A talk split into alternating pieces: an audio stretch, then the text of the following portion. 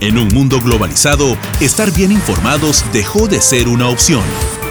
Pensando en ello, Radio UPN te acerca a lo mejor de la coyuntura internacional. Esto es UPN Mundo, una dosis precisa de lo mejor del acontecer mundial. Programa producido en una alianza estratégica con CNN. ¿Qué tal amigos? Bienvenidos a un nuevo podcast de UPN Mundo, un programa producido en una alianza estratégica con CNN y la Universidad Privada del Norte. Les da la bienvenida como siempre Gabriela Luyo y me acompaña María Fernanda Landeo. Master, ¿cómo te encuentras?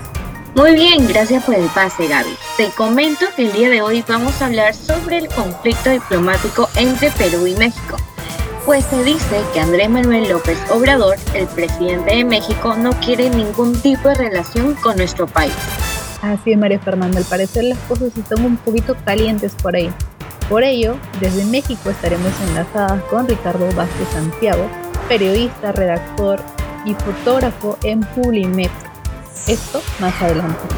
Así es, pero antes vamos con los audio titulares. El presidente de Colombia, Gustavo Petro, declaró el rescate de los cuatro niños perdidos en la selva. El mandatario hizo énfasis que el rescate de los menores de edad fueron gracias a las comunidades indígenas y las fuerzas militares después de 40 días perdidos. Asimismo, remarcó que esto quedará en la historia colombiana. Que estuvieron en la búsqueda y las fuerzas militares conjuntamente encontraron a los niños 40 días después estaban solos, no habían sido, ellos mismos lograron un ejemplo de sobrevivencia total, digamos, que quedará en la historia. Así que esos niños son hoy los niños de La Paz y los niños de Colombia. El inversor y financiero Jim Rogers comentó que el tiempo del dólar como principal divisa del mundo está llegando a su fin Asimismo, recalcó que otros empresarios están en busca de diferentes alternativas para poder reemplazar la moneda. Sucederá, siempre ha ocurrido, y el tiempo de Estados Unidos está llegando a su fin. El dólar estadounidense esta vez está llegando a su fin. Y bien amigos, ya estamos enlazados desde México con Ricardo Vázquez Santiago, periodista, redactor, fotógrafo en Pulimetro México. Además, fue asistente de diseñador en el Departamento de Comunicación Social de la Facultad de Estudios Superiores Aragón UNAM. Ricardo, bienvenido. Hola Gabriela, mucho gusto. Gracias, Macer. Bien, para empezar ese tema sobre la crisis diplomática que está ocurriendo en este momento entre México y Perú, queremos preguntarte, ¿cuál ha sido el punto de quiebre para que surja este conflicto diplomático entre Perú y México? Y si ya antes ha pasado algo similar. Claro, eh, bueno, antes algo similar, pues me parece que ha habido en muchos años luego discrepancias, ¿no? También este, declaraciones cruzadas, pero me parece que el punto de quiebre fue desde, en este caso, Perú, no, que no se entienda mal, pero fue cuando restituyeron al anterior presidente, estamos hablando de, de Pedro Castillo, y en este caso el de México, hablamos de Andrés Manuel López Obrador, pues no reconoció oficialmente a, Dina Boluarte como presidenta del Perú. Entonces me parece que desde ahí hubo como evidentemente cierta discrepancia, ciertos roces, pues en cuanto a declaraciones, en cuanto a oficializaciones, por así mencionarlo. Y bueno, ya de ahí se fue acrecentando la, la situación, ¿no? Esto, si no, si no mal recuerdo, fue a finales del 2022. Claro, de hecho, eh, eso está más que claro porque en sí se ha visto alrededor de todo Internet las noticias, tanto en México como en Perú. Asimismo, el ex ministro peruano Rodríguez Macay consideró que el mandatario mexicano solo busca justificar muchas de las actividades nefastas de su gestión. Eso fue lo que indicó. Asimismo, ¿cuál cree usted que es el motivo por el cual México está haciendo injerencia en asuntos internos del Perú? Bueno, tristemente las declaraciones de ambos, de ambos mandatarios, mandatario, es que pues me parece que luego van muy fuera de lugar, ¿no? Más allá de la relación económica, política y bilateral que tengan, tomando en cuenta también la Alianza del Pacífico con, con Colombia. Eh, las declaraciones es lo que luego influye mucho en esta, en esta situación. Es muy fácil decirlo desde acá, ¿no? Pero dentro del, la presidencia de ambos países, pues bueno, demeritar lo que hagan otros, aparte de meterse en un tema que no corresponde, no totalmente corresponde, siempre y cuando no sea, digamos, de una forma directamente perjudicial, pues simplemente agrava la, la situación en cuanto a una relación sana que se ha tenido desde hace años con el gobierno de Perú. Justamente ese ha sido este, un problema en donde ya se, han, se ha estado viendo desde hace algunos meses, como bien mencionas.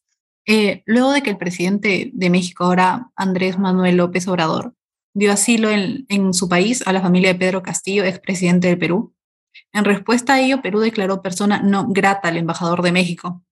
¿Qué consecuencias puede o trae la ruptura de lazos entre Perú y México? Pues son consecuencias muy, muy nefastas, muy grandes, puesto que ambos países han llevado relaciones buenas, relaciones sólidas eh, a través de la Alianza del Pacífico, pero ahora se rompen un poco, por así decirlo. Eh, también otra situación, los presidentes pueden decir una cosa, nosotros tenemos otra, ¿no? También como pueblo, pues hay que, como pueblo, como menciona Andrés Manuel, o como sociedad organizada, hay que poner bastante atención, ¿no? las muertes que tristemente sucedieron en Perú al inicio de, de, perdón, a final del 2022, pues también hacen responsables a, a las personas, ¿no? Repercute obviamente en el sentido de, de meritar de uno y de, otro lado estas declaraciones cruzadas de decir que es, este, es una situación lamentable. En su momento Andrés Manuel acusó incluso a, la ONU y a la Unión Europea de no, de no hacer nada por, este, por la situación en Perú. Y sin embargo, de este lado también vemos que hay muchas luego, muertes, repercusiones, eh, protestas, ¿no? Por, por distintas índoles. Y contrario a eso, pues me parece que Perú tiene muy bien claro hasta dónde meterse. Puede opinar, por supuesto, como todo mundo puede, puede tener sus, sus distintas este, declaraciones, pero, pero bueno, sigo insistiendo, está muy fuera de lugar lo que ambos, ambos mandatarios están haciendo. De hecho, lo que usted menciona es súper importante, ya que ambos países tienen alianzas y no solamente en respecto a la Alianza del Pacífico, sino que, bueno, si es bien cierto, últimamente el presidente de México declaró abiertamente que no quiere ningún tipo de relación con el Perú, ya sea de manera económica o comercial. Entonces, ¿cómo esto afectará económicamente? ya que ambos países llevan una relación bilateral y económica gracias a las exportaciones e importaciones de ambos países, pues se sabe que en el 2018 el comercio bilateral llegó a 2 a 2.130 millones de dólares. Em, básicamente esto fue un 5,2% al mayor registrado en 2017. Por supuesto, a nivel económico afecta muchísimo. Volvemos a, a reiterar, México y Perú han mantenido relaciones estrechamente cercanas y económicamente hablando, pues es un duro golpe para, para ambos países, ¿no? Que precisamente si lo vemos de una forma mucho más sencilla y, y real de lo que es, bueno, pues ahora sí que nos ayudamos mutuamente. Tristemente se, se pierden en este caso exportaciones e importaciones porque en el caso puntual de, del presidente Andrés Manuel, pues busca incentivar el comercio nacional, ¿no? Tanto pocas exportaciones, más importaciones y, en acciones, bueno, luego a veces resulta ser lo contrario, pero sí en efecto afecta eh, de manera negativa el hecho de que ya no haya tan, tan buena relación, poniéndolo entre comillas, por lo menos lo que declaró el presidente, que ahora es, no, es una persona no grata ya en Perú. Totalmente de acuerdo. Eh, justamente por comentarios así, no solamente se ven afectados relaciones amicales entre ambos países, sino también el lado económico, que es uno de los puntos más importantes. Eh, para terminar, ¿qué alternativas de solución serían viables para reparar estos lazos entre ambos países? ¿Y cuánto tiempo tomaría ello también?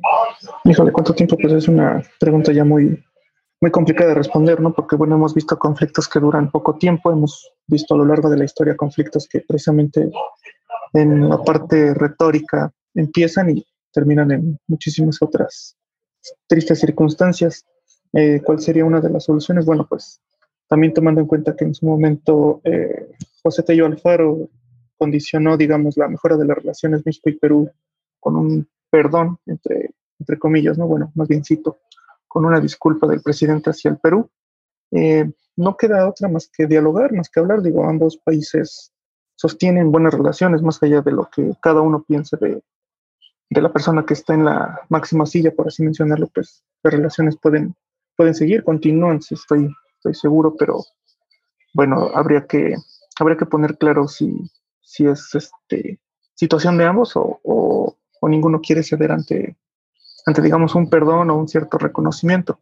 Exacto, de hecho, eh, esto es sumamente importante ya que ambos países, además de pertenecer a la Alianza del Pacífico, tienen muchas relaciones, ya sea en el ámbito social, cultural, económico, ya que de igual manera compartimos cultura. Entonces, eh, muchísimas gracias, Ricardo, por estar aquí con nosotras y explicarnos un poco más sobre lo que está pasando en esa crisis diplomática entre Perú y México.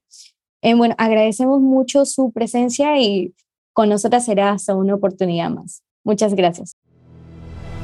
Por otro lado, en Chile está próximo a celebrarse el Año Nuevo Indígena, tal y como lo oyen. Cada 24 de junio, diferentes pueblos originarios del país llevarán a cabo sus celebraciones del Año Nuevo Indígena, el cual ocurre junto al solsticio de invierno.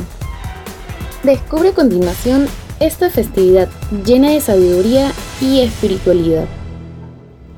En el Año Nuevo Indígena, etnias como la mapuche, aymara, atacameña, entre otras, buscan reflexionar y conectar con su tierra y antepasados con ceremonias espirituales de renovación y purificación en lugares como el Cerro Santa Lucía de Santiago de Chile o en las zonas rurales del sur.